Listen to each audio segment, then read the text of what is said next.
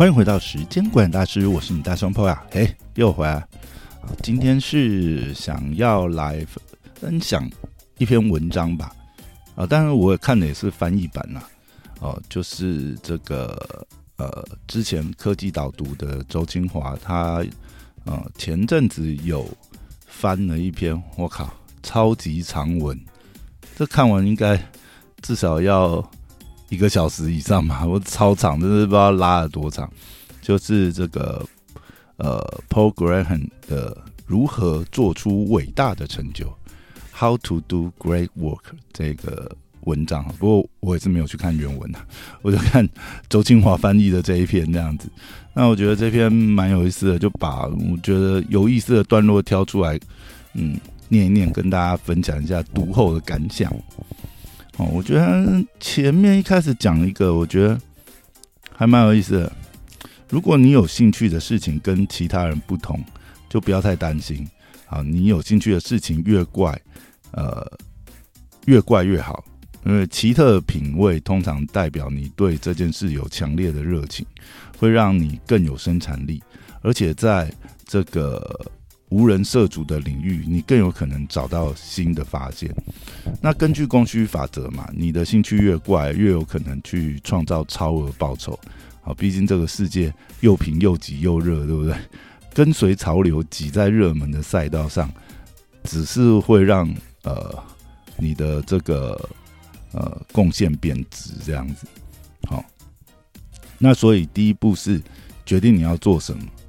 那你选择工作需要具备三个特质，它必须是呃你有才能的工作，然后你对这个有深层的兴趣，那以及它会提供你创造伟大成就的机会，哦，可能就要先从呃这三个点去做一个呃初步的选择，因为其实年轻的时候选择性很多嘛。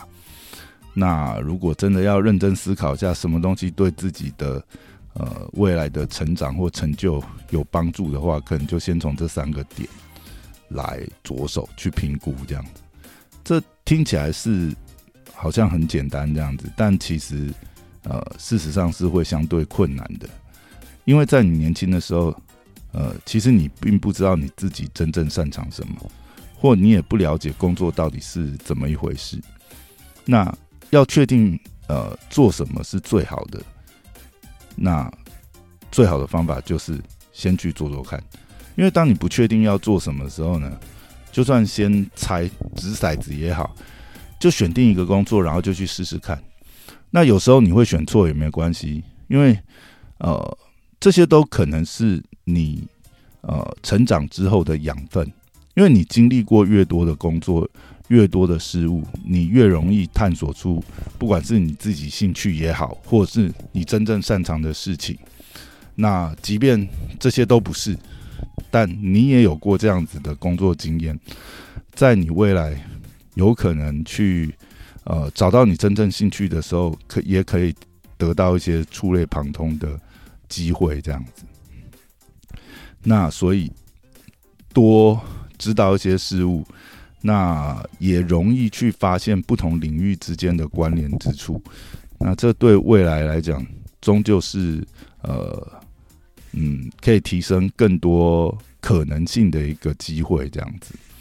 那所以培养自我计划能力很重要，不要让别人为你定义什么叫工作。如果你今有一天会得到伟大的成就的话，通常都是你自己为自己所制定的计划。其实我觉得这一点真的是蛮重要的，呃，不要让别人来帮你选择，而是要把这个选择权掌握在自己的手上。这不管在工作啊、生活上面各方面，其实都是很重要的事情。当你真的找到一个会让你深深着迷的东西的时候，那下一步就是要去充分学习它，直到抵达该领域的前段水平。因为你在知识拓展的过程中，你会发觉知识的拓展是。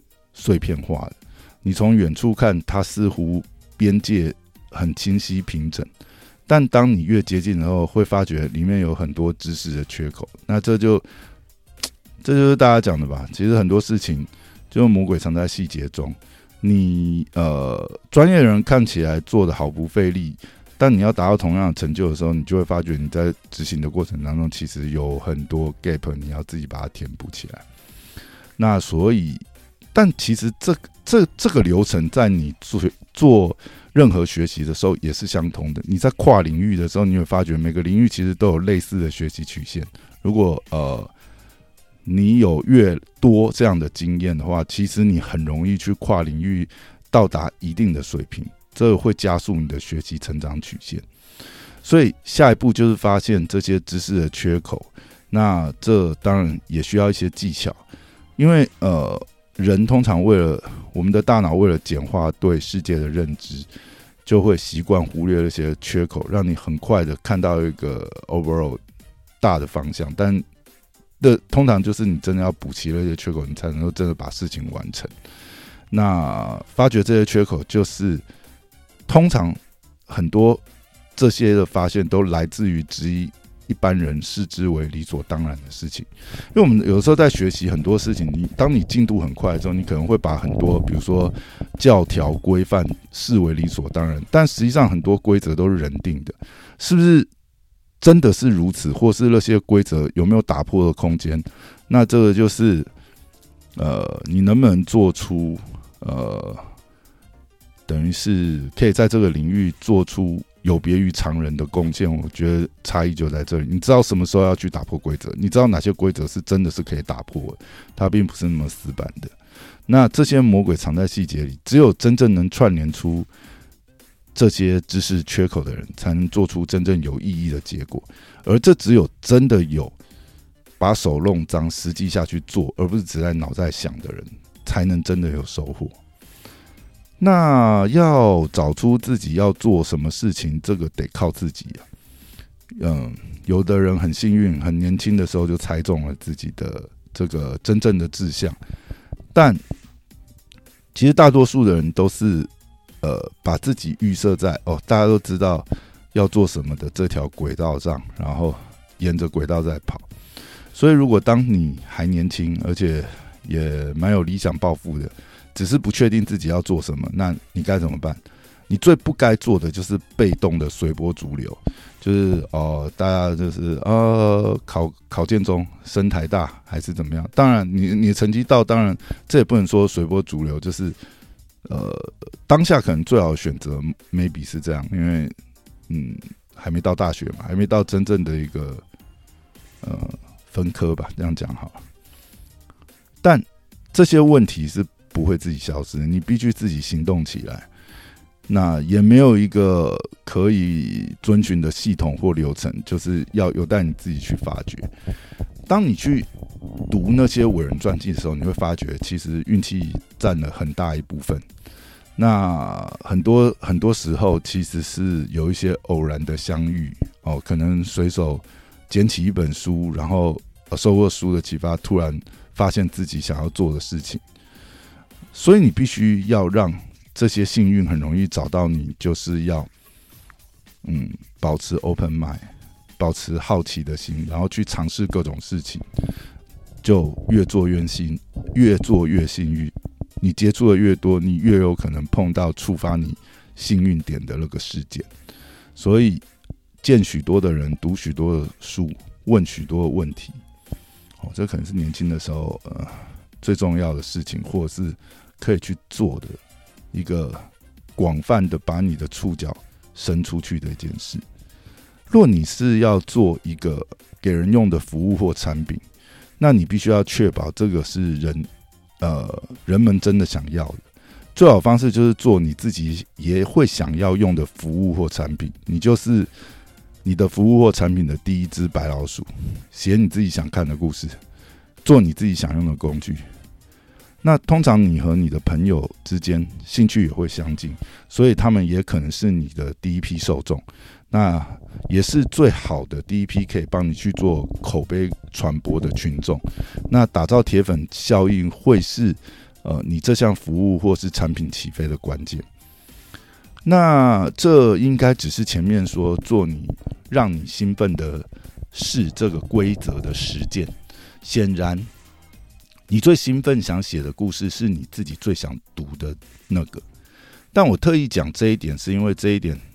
太多人会误解，他们不是做自己真的想要的东西，而是尝试满足其他人对他的期待。就比如说哦，你做一个呃受，你你你去幻想一个受众，然后这个受众好像很高级这样子，哦，但一旦走上这个方向，你可能就迷失了你自己。当你试图要找出来做什么事情的时候，那可能会有许多外面的杂音会让你迷失。比如说，哦，你可能会想要装成是一个大人物，还是装成一个 somebody 这样去追求哦，现在流行的事物、流行的一些符号、流行的这个趋势，或许是出自于恐惧、钱、政治的考量。啊，或者是为了满足其他人愿望，背负着其他人期待，呃，背负着其他人的期待，或许也能走得很远呐。但必须要明明白一件事情，那终究不是你心里真正想做的事情。所以，只要你始终坚持做你真的打自内心觉得有趣的，你就不会在这里面去迷失方向。那对多数想要做出伟大成就的人来讲，正确的策略或许就是不要计算太多，在每个阶段都做你觉得最有趣，而且会为未来开拓最多可能性的事情。那称这种策策略叫做留在上风处，这或许是大部分能做出伟大成就的人的一个成功方式。那年轻在这一点上有着天然的优势，因为。年轻就代表有着无限的可能，这会让人们更加的乐观，但也不要自我设限。好，即便是你今天，呃，年纪到了一定的程度，呃，年纪只要你想，都还是有无限的可能。有时乐观源自于无知，但此时无知胜过最好的知识。伟大的成就通常代表某个问题上，你会投入高到大多数人认为这是不正常的时间。但我们会惊讶的发现，就是因为我们低估了累积工作的效效果。每天写一页听起来不多，但日积月累，一年后你可能就完成了一本书。那些做出伟大成就的人，每天做到的不多，但他们会持续投入完成一个成果，而不是什么都没有。让你的投入产生复利效应，你会得到指数性的成长。大部分人其实是无意识下做到这一点，但这很值得我们停下来思考。比方来讲，学习也有这个兴趣现象。当你对一件事情了解越多，那它就变得越容易吸引群众，也是如此。你有越多的粉丝，就越容易吸引到新粉丝。指数型成长的困难在于初期曲线似乎似乎是平的，但其实并不是这样，它仍然是一个迅猛的指数曲线，只一开始直觉上我们感觉不到，所以容易低估了初期的潜力。能指数型成长的事情通常都价值非凡，所以也值得我们花花费非凡的努力将它启动。好，因为我们初期低估了指数型成长的潜力。所以这些努力通常也是不自觉的。人们只要挺过了学习新东西一开始缺乏回报的阶段，好，这是往往是你曾经有类似的指数型成长的经验，你就会知道，学习新东西的时候总是要经历一开始的付出。好，如果以呃呃社群经营也是这样子，你一步一脚印吸引到的每一个粉丝，好，那。这些东西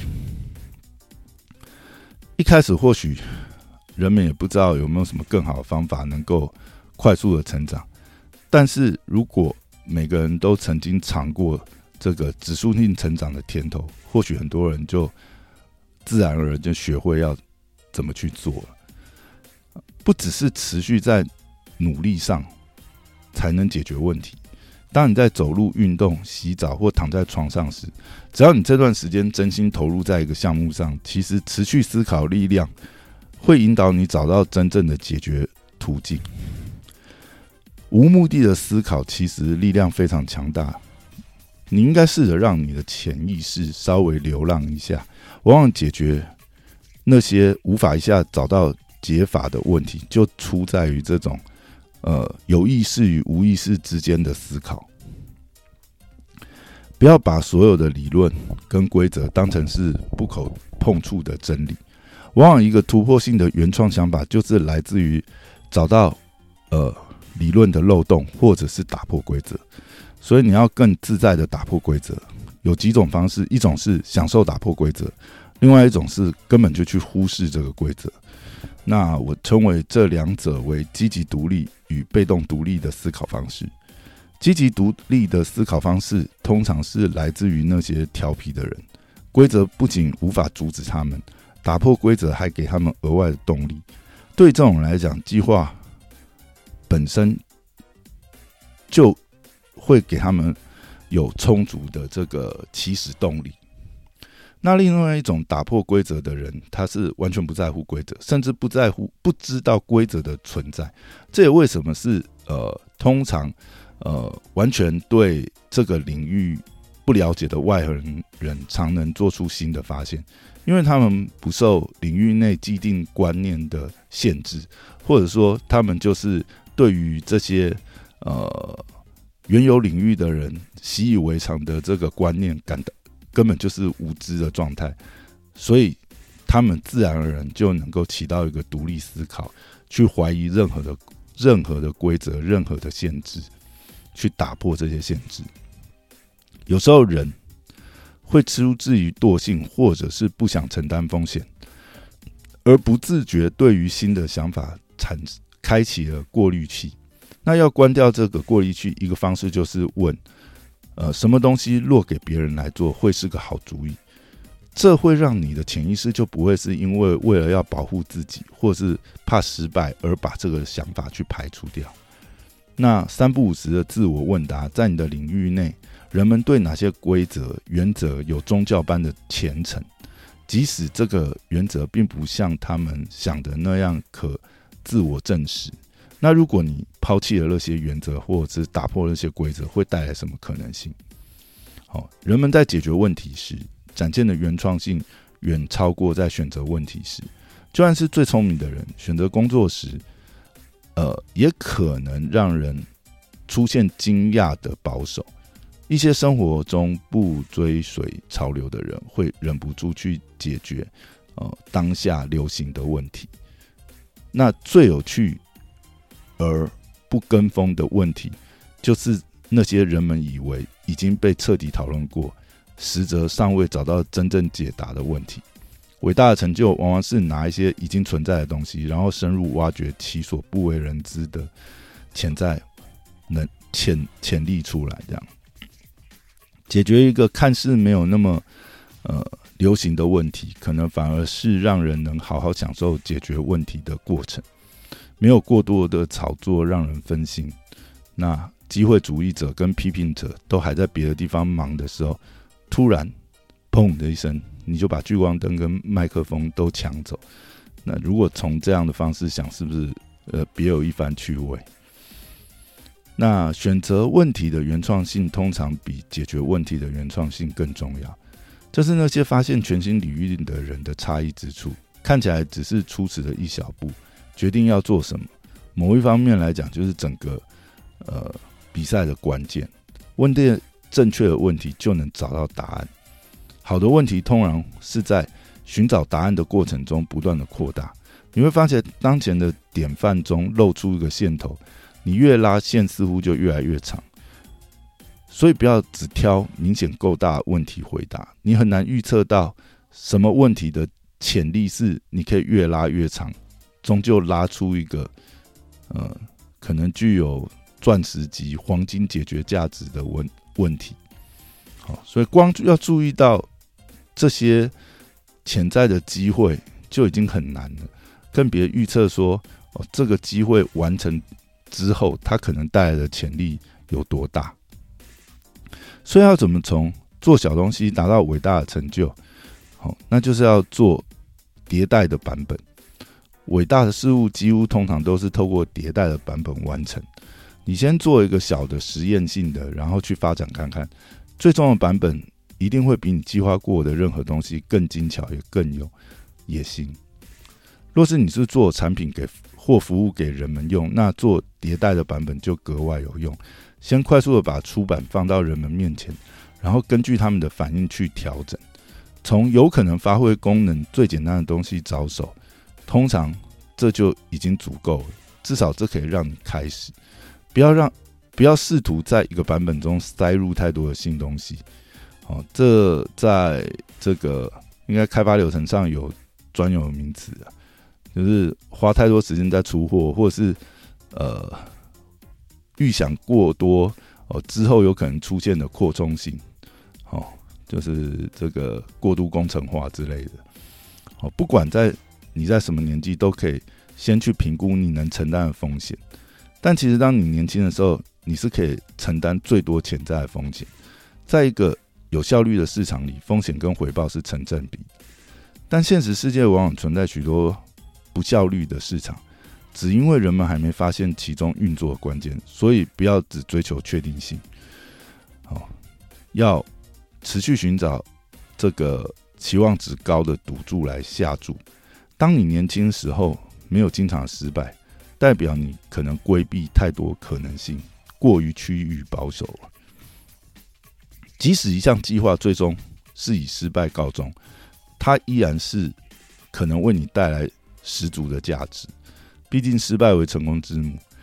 在探索解决问题的过程中，你穿越了很少人经历的经历的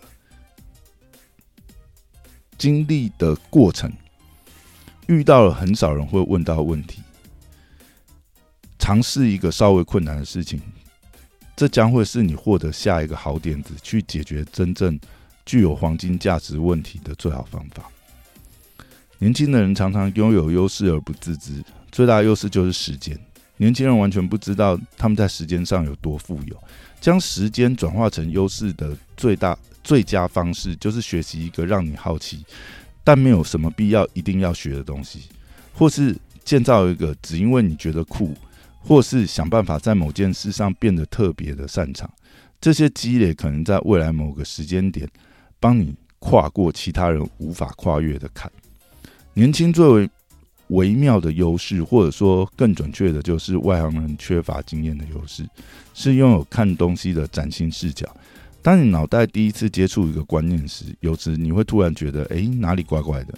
这个观点的某一个部分奇怪的地方突了出来，想到的时候就戳你一下。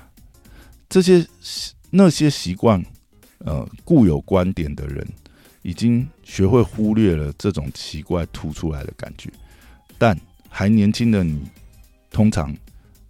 可以很轻而易举的察觉这奇怪的部分，然后想办法把它挖掘出更有趣的面相，养成主动学习的习惯。学校教育其中一个问题就是学校教育养成了被动性。当你是个小小孩开始，班上总有一个老师告诉你该学什么，以及衡量你学的如何。但上课跟考试其实都不是学习的本质，它只是学校设计学习方式的产物。越早了解这个道理，越早克服这种被动性越好。学习的目的在于解决问题。在学校里设计学习用的考试，几乎都是用你目前学到的内容就能解答。但在真实世界里，你必须找出问题是什么，而且常常根本没有解答。回到前面谈的，当你找到真正的问题，问题也解决大半。去寻找好的伙伴，很多目标，真正伟大的目标是无法一个人完成。即使你做的还可以，有他人的鼓励跟交流想法，更容易去拓展更大的可能性。因此，与你想要成为的人一起工作，不知不觉你也会同化成，呃，你觉得呃他们是很厉害的人。要怎么知道你能找到的是好的伙伴呢？嗯，在我的经验当中，当你有时，你就会知道。也就是说，当你不确定，那大概就不是。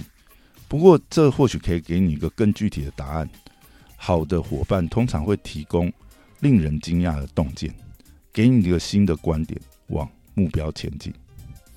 我们大多数的人都会从与他人同事的过程中受益，但有些专案需要大量的人力，这些专案不见得适合所有人。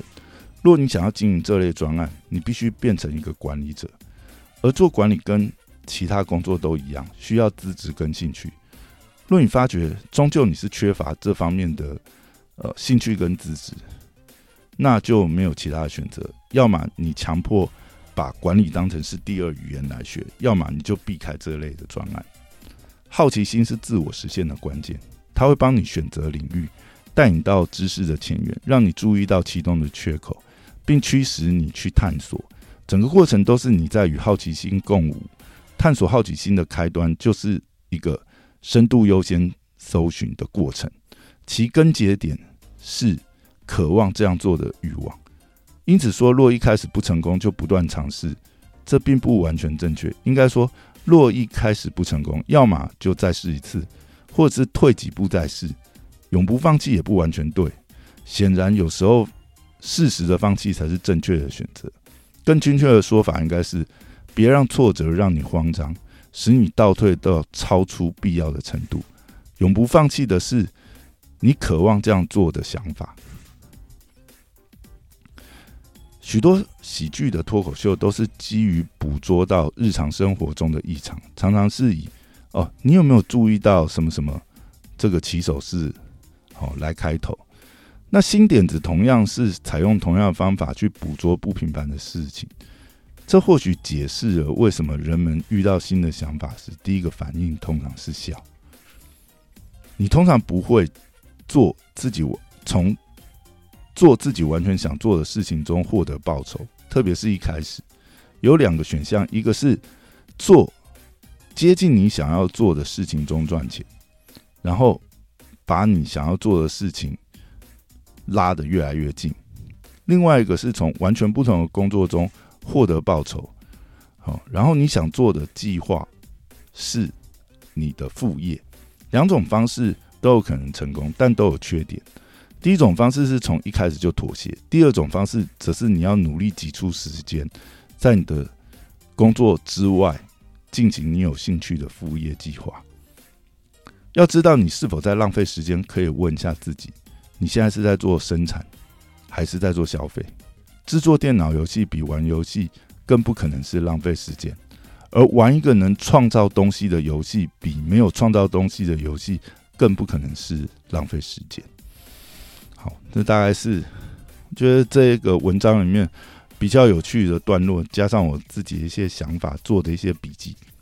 好，那今天就分享到这边，拜拜。